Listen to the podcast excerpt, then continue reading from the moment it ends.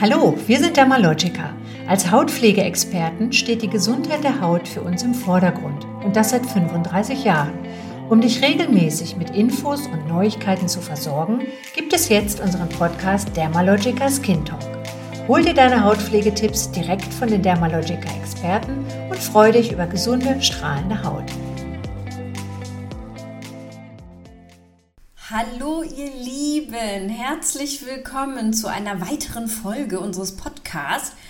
Heute mit dabei bin ich, Vera Nordquist, Education Managerin und heute dabei ist meine liebe Kollegin, die Boogie. Liebe Boogie, stell dich doch einmal kurz vor.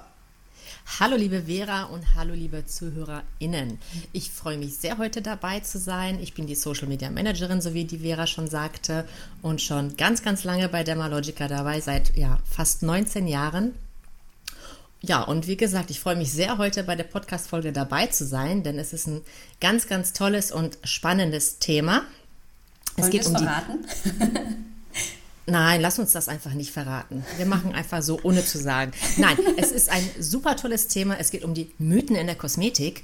Und gerade bei uns ist es so, gerade im Social-Media-Bereich, dass wir wirklich viele Anfragen bekommen, Nachrichten, E-Mails und ähm, gefragt werden zu diesen Mythen. Und ähm, ja, da kam die Idee, Vera, mit dir hier zu sprechen, um so ein bisschen aufzuräumen. Oder ja. aber auch aus den Mythen äh, ja Wahrheiten zu machen, weil manche Mythen sind gar keine Mythen, sondern sie stimmen sogar. Absolut. Und ähm, das finde ich auch, als wir die einmal so durchgegangen sind, alles, was mhm. sich jetzt hier zusammengesammelt hat, dass wir tatsächlich ganz oft auch einfach so ein Jein haben oder auch einfach mal dann zu überdenken, okay, wo kommt das Ganze her? Und mhm. ich finde es ein total spannendes Thema und freue mich total. Ich mich auch. Und ich steige jetzt auch direkt mit dem Obermythos, glaube ich, ein. Oh ja, und zwar was? jeder hat es gemacht, ja.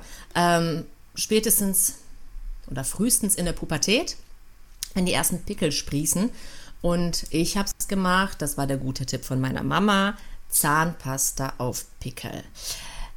Ja, Zahnpasta hat es gebracht. Es hat, äh, also der Pickel war weg, aber er war nicht, nicht wirklich weg, er war weggebrannt, ja. Hinterlassen hat er eine, ja, dicke Kruste und im Anschluss ein Pickelmal, also einen dunklen Fleck. Und ähm, ich glaube, wir alle wissen, Vera, wie lautet die Antwort bei Zahnpasta auf Pickeln? Ja, besser nicht machen tatsächlich. Also ich weiß, Zahnpasta auf Pickeln, das gibt einem so ein gutes Gefühl. Man macht so die Zahnpasta drauf und wenn das dann so richtig schön antrocknet, dann hat man so das Gefühl, das klärt jetzt richtig. Nur das Problem mhm. ist halt in Zahnpasta, da sind natürlich auch gewisse Öle drin oder teilweise auch Parfümstoffe, also gerade so Minze, die dann auch sehr irritierend wirken kann. Also da wirklich dann keine Zahnpasta auftragen, sondern wirklich gezielt Wirkstoffe verwenden. Ich sage jetzt mal Beispiel Salicylsäure, Schwefel, die da wirklich entzündungshemmend und klärend ganz lokal dann auch wirken können. Also bitte keine Zahnpasta und vor allem die mhm. Finger weglassen. Ja, ganz genau. Finger weglassen. Ähm, Eins meiner großen Probleme war, dass ich die Finger nicht weggelassen habe und das ist quasi in so eine Kratzakne übergegangen. Mhm. Das heißt, nicht nur die Zahnpasta hat äh, bei mir dann quasi die Krusten und die Pickelmale verursacht, sondern auch die Stellen, an denen ich gerne gekratzt habe. Oh ja. Also oh aus ja. eigener Erfahrung macht es bitte nicht.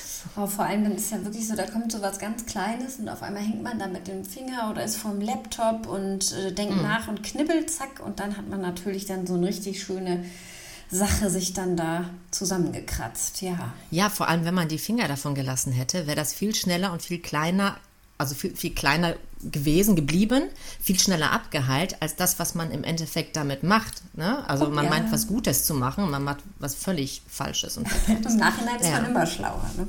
Ja. Ach, ich sehe, ich, äh, wir könnten jetzt, glaube ich, stundenlang über. Oh ja, Mythen, äh, deshalb lass uns mal weitermachen. Genau, wir machen weiter, weil wir, die Liste ist lang. Und ähm, der nächste Punkt wäre, ähm, ähm, chemische Inhaltsstoffe sind schlecht für die Haut. Oh ja, das ist immer so ein ganz besonderes Lieblingsthema von mir, dann immer was mit Inhaltsstoffen zu tun hat, gehe mhm. ich immer auf.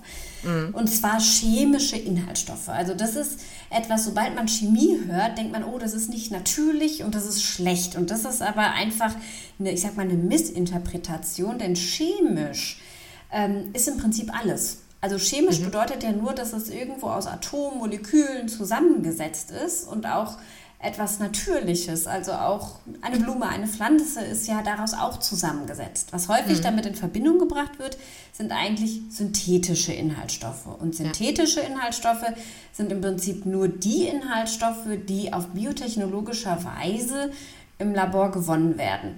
Das kann auch zum Beispiel die klassische Hyaluronsäure sein oder auch Vitamin C hat auch tatsächlich dann den Vorteil, dass so ein Inhaltsstoff absolut in der Reinform hergestellt werden kann und dass auch allergene Stoffe, die also Allergien auslösen können, einfach weggelassen werden können. Mhm. Und deshalb einfach wirklich ein Verfahren, was wirklich Inhaltsstoffe für, ja, für eine absolute Reinheit und hochwirksam, ja, die werden dann einfach dort hergestellt. Ja, ja, super. Danke für äh, das nächste Mythos, mit dem wir hier aufräumen konnten.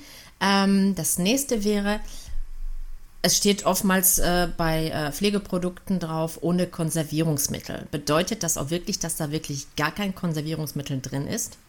Und hier kommt jetzt schon wieder so dieses klassische Jein. Also es gibt tatsächlich mhm. ähm, Produkte, oder ja, Sachen, wo keine Konservierungsmittel verwendet werden müssen. Das ist häufig dann, wenn es auf Ölbasis ist, aber sobald halt Feuchtigkeit dabei ist, mhm. müssen wir konservieren. Und das ist ganz, ganz wichtig auch.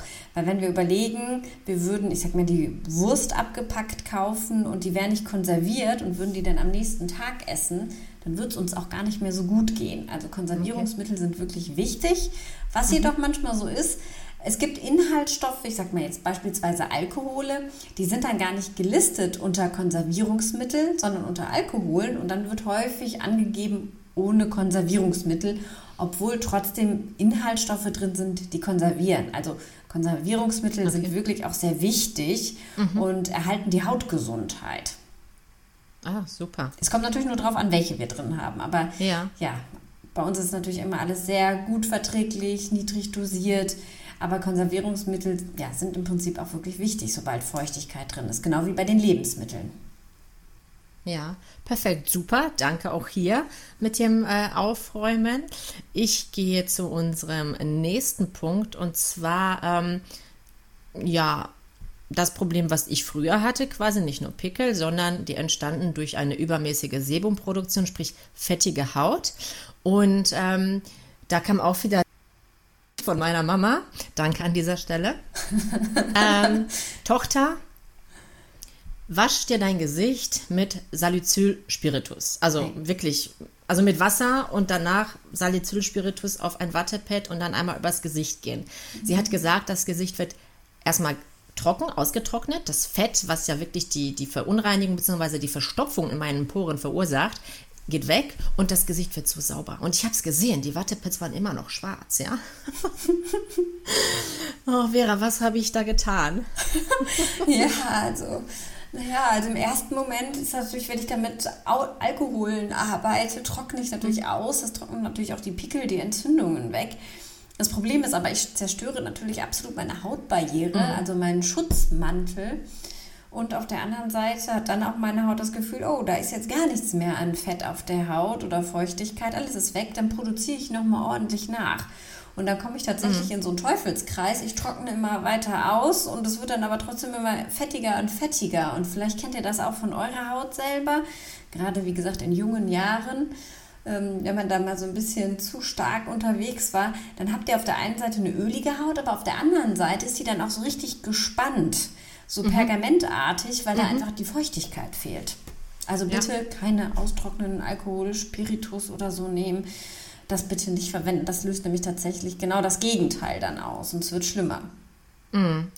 Äh, ja, und äh, das, was du sagtest am Anfang, dass die Haut dann quasi empfindlicher und dünner wird, davon kann ich jetzt natürlich auch ein Lied singen. Also ich merke halt, ich habe so erweiterte Gefäße, die ist äh, halt gerötet. Ähm, und schon bei, bei der, ja, bei so einer ganz einfachen, ja, ja, beim, beim Druck auf die Haut wird sie sofort rot. Also, ähm, das äh, merke ich halt jetzt. Ne? Damals habe ich es nicht gemerkt. Damals habe ich den Tipp angenommen und war halb froh, dass, ähm, ja, Gut, äh, gehen wir zum nächsten Punkt, bitte. Ja, aber jetzt gehe ich mal davon aus, auch dass du eine vernünftige ich sag, ja. Pflegeroutine auch zu Hause hast und weißt, wie ja. man da auch mit so Entzündungen und Pickeln dann richtig umgeht. Das weiß ich. Das Gute ist ja jetzt auch, dass wir ähm, heute auch sehr oft von einer äh, ja, glowy Skin sprechen. Ja? Also der natürliche Glow, den hatte ich damals vielleicht auch. Nur damals war dieser Glow überhaupt nicht angesagt. Ja, ja stimmt. Und, ja, absolut. Mhm. Ne, also es gab dann gewisse Ausdrücke dafür ähm, und die waren halt nicht schön. Und man das natürlich auch nicht haben. Und da kam natürlich dieser Tipp von meiner Mutter ja gerade recht. Und ähm, naja, wie gesagt, heute ist Glowy Skin in und auch steht für Gesundheit. Ja, super gesund. Ja. Genau, ja. genau. Und ähm, das, äh, ja, Nein, ich weiß heutzutage, ähm, wie man die Haut richtig pflegt und ähm, habe auch die besten Produkte. Mal, ich werfe da jetzt mal direkt das nächste ein, weil ich da schon, weil wir schon bei Genau, Picken. kommen wir zum nächsten Punkt und zwar über Nacht braucht die Haut besonders reichhaltige Pflege oder wirkstoffreiche Pflege. Wahr oder nicht wahr? Mmh, auch nicht unbedingt. Also gerade in der Nacht äh, sind wir ja auch ähm, schwitzen wir ein bisschen mehr. Also wir, wir haben 200 bis 300 Milliliter, was wir ausschwitzen. Also deshalb mhm. gar nicht äh, da viel mehr oder fettigere Pflege drauf auftragen, mhm. weil das kann dann gar nicht richtig ähm, abgehen, sag ich mal, von der Haut. Und deshalb können dann auch tatsächlich die Poren verstopfen und Entzündungen entstehen. Also tatsächlich braucht die Haut nachts keine reichhaltigere Pflege. Häufig ist mhm. das für uns einfach nur so vom Gefühl her angenehmer, wenn man das Gefühl hat, es fühlt sich angecremt ein. Und wenn ihr natürlich jetzt sagt, Mensch, aber ich mag das einfach, ich habe das Gefühl, dann tut es meiner Haut gut, dann macht es auch. Aber sie braucht mhm. es nicht unbedingt. Ah, okay. Ähm, Thema Hausmittelchen. Oh ja, oh ja. Ich war schon gerade hier in der Überleitung von den Pickeln, da warst du schon bei der Nacht, aber ah. Hausmittel, äh, ja, auch immer ganz beliebte Sachen. Ja, schieß mal los.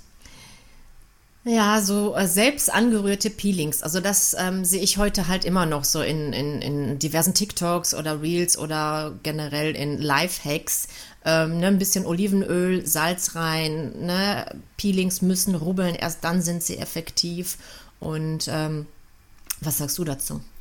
Ja, also Peelings, gerade wenn es sich um Körnchen handelt, das sind so die sogenannten mechanischen Peelings da muss man immer wirklich aufpassen, dass man auch abgerundete Partikel drin hat. Also wenn du jetzt beispielsweise dein Meersalz von zu Hause nimmst, was du aus dem mhm. letzten Nordseeurlaub vielleicht mitgebracht hast, dann sind diese Salzkristalle halt nicht abgerundet. Das ist dann wirklich wie so ein Kristall, der hat Ecken, Kanten und das mhm. kann dann auch zu Mikrorissen auf der Haut führen. Also da wirklich immer Obacht aufpassen, dass ihr eure mhm. Haut dann nicht zusätzlich noch verletzt, wenn ihr so ein angerührtes mhm. Peeling verwendet. Mhm. Ja, Super, danke. Ähm, ich sehe gerade, ja, ich muss schon wieder zur Akne. Oder Pickeln. Ja, ja, genau, die Pickel. Die lassen uns nicht los heute. Nein, irgendwie kehren wir da immer wieder zurück und ähm, ich sortiere jetzt, weil es kommen nämlich jetzt ähm, drei Mythen, die mit Zusammen. dem Thema Akne, unreine Haut oder Pickeln zu tun haben. Das ist halt auch genau. etwas, das betrifft ja irgendwie jeden. Ne? Also der eine ja. hat es mehr, der andere weniger, ja. der andere nur einmal im Monat, aber immer Richtig. irgendwie hat, die, hat man damit zu tun. Ne? Richtig, entweder hat man sie in der Teenie-Zeit gehabt oder Schwangerschaft oder Stillzeit äh, oder, oder in Form oder von Erwachsenenakne. Oder die ganze Zeit oder wie ja. du sagst, einmal im Monat.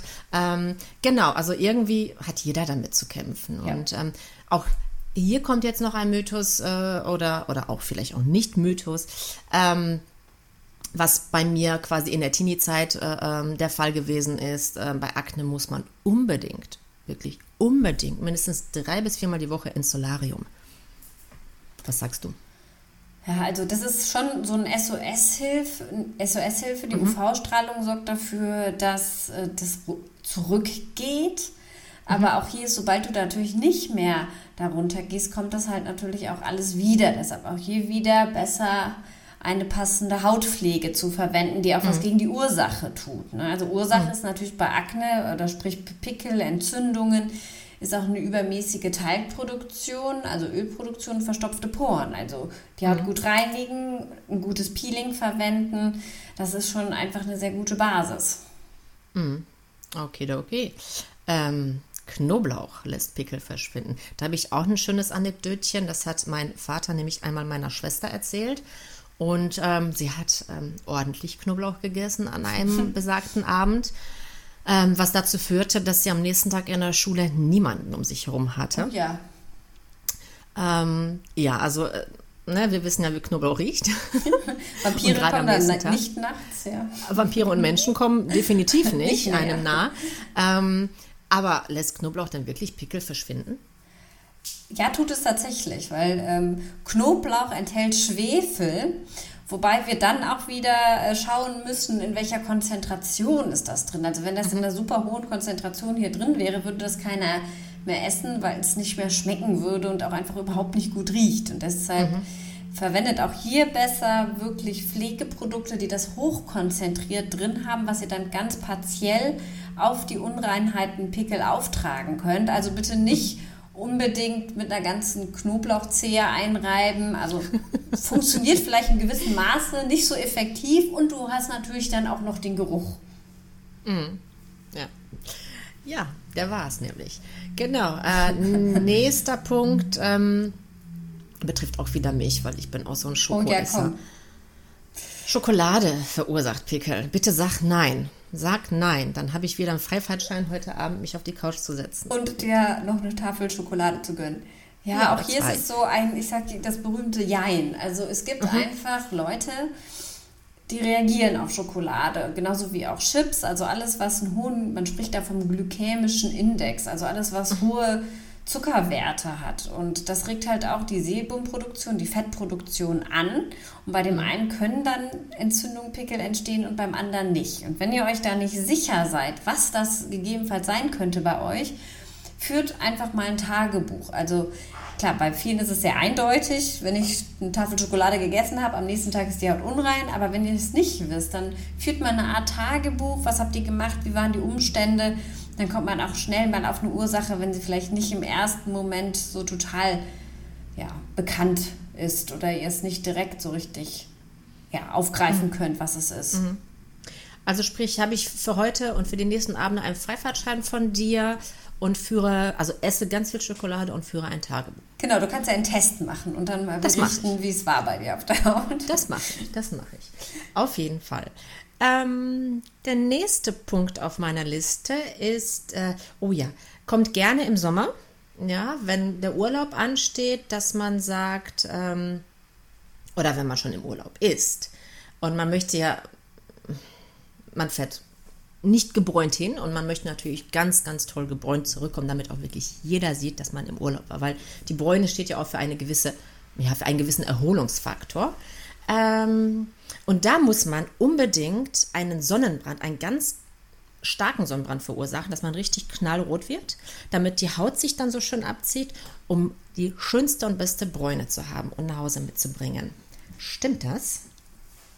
Nein, nein. Also klar, Sonnenbrand, wie der Name schon sagt, das ist ja. eine hohe Verletzung unseres größten Organs und ähm, da passiert auch tatsächlich das Gegenteil. Also ähm, wenn du einen Sonnenbrand bekommst und rot wirst, dann hast du natürlich die Haut verletzt, aber dann bildet sich auch so eine, so eine, ja, so eine sogenannte, eine sogenannte Lichtschwiele. Mhm mhm. Das heißt, die Haut wird auch dicker und die pellt sich nachher. Also das, was du dir dann mhm. so an Bräune erhofft hast, pellt sich auch ab. Und das kennt ihr ja vielleicht auch aus Bereichen, wenn ihr mal irgendwo die Sonnencreme vergessen habt, so ich sag mal typischer Nackenbereich oder Schulterbereich, da ist nicht genügend drauf oder ihr steht im Wasser, kriegt gar nicht mit, wie warm es eigentlich ist oder wie stark die Sonne scheint. Und ähm, dann pellt sich nach einer Zeit da auch die Haut und die Bräune mhm. geht natürlich dann auch ab. Also bitte immer schön Lichtschutz auftragen und im Schatten möglichst aufhalten. Wird man auch braun, bisschen mhm. langsamer, aber die Bräune hält auch tatsächlich länger.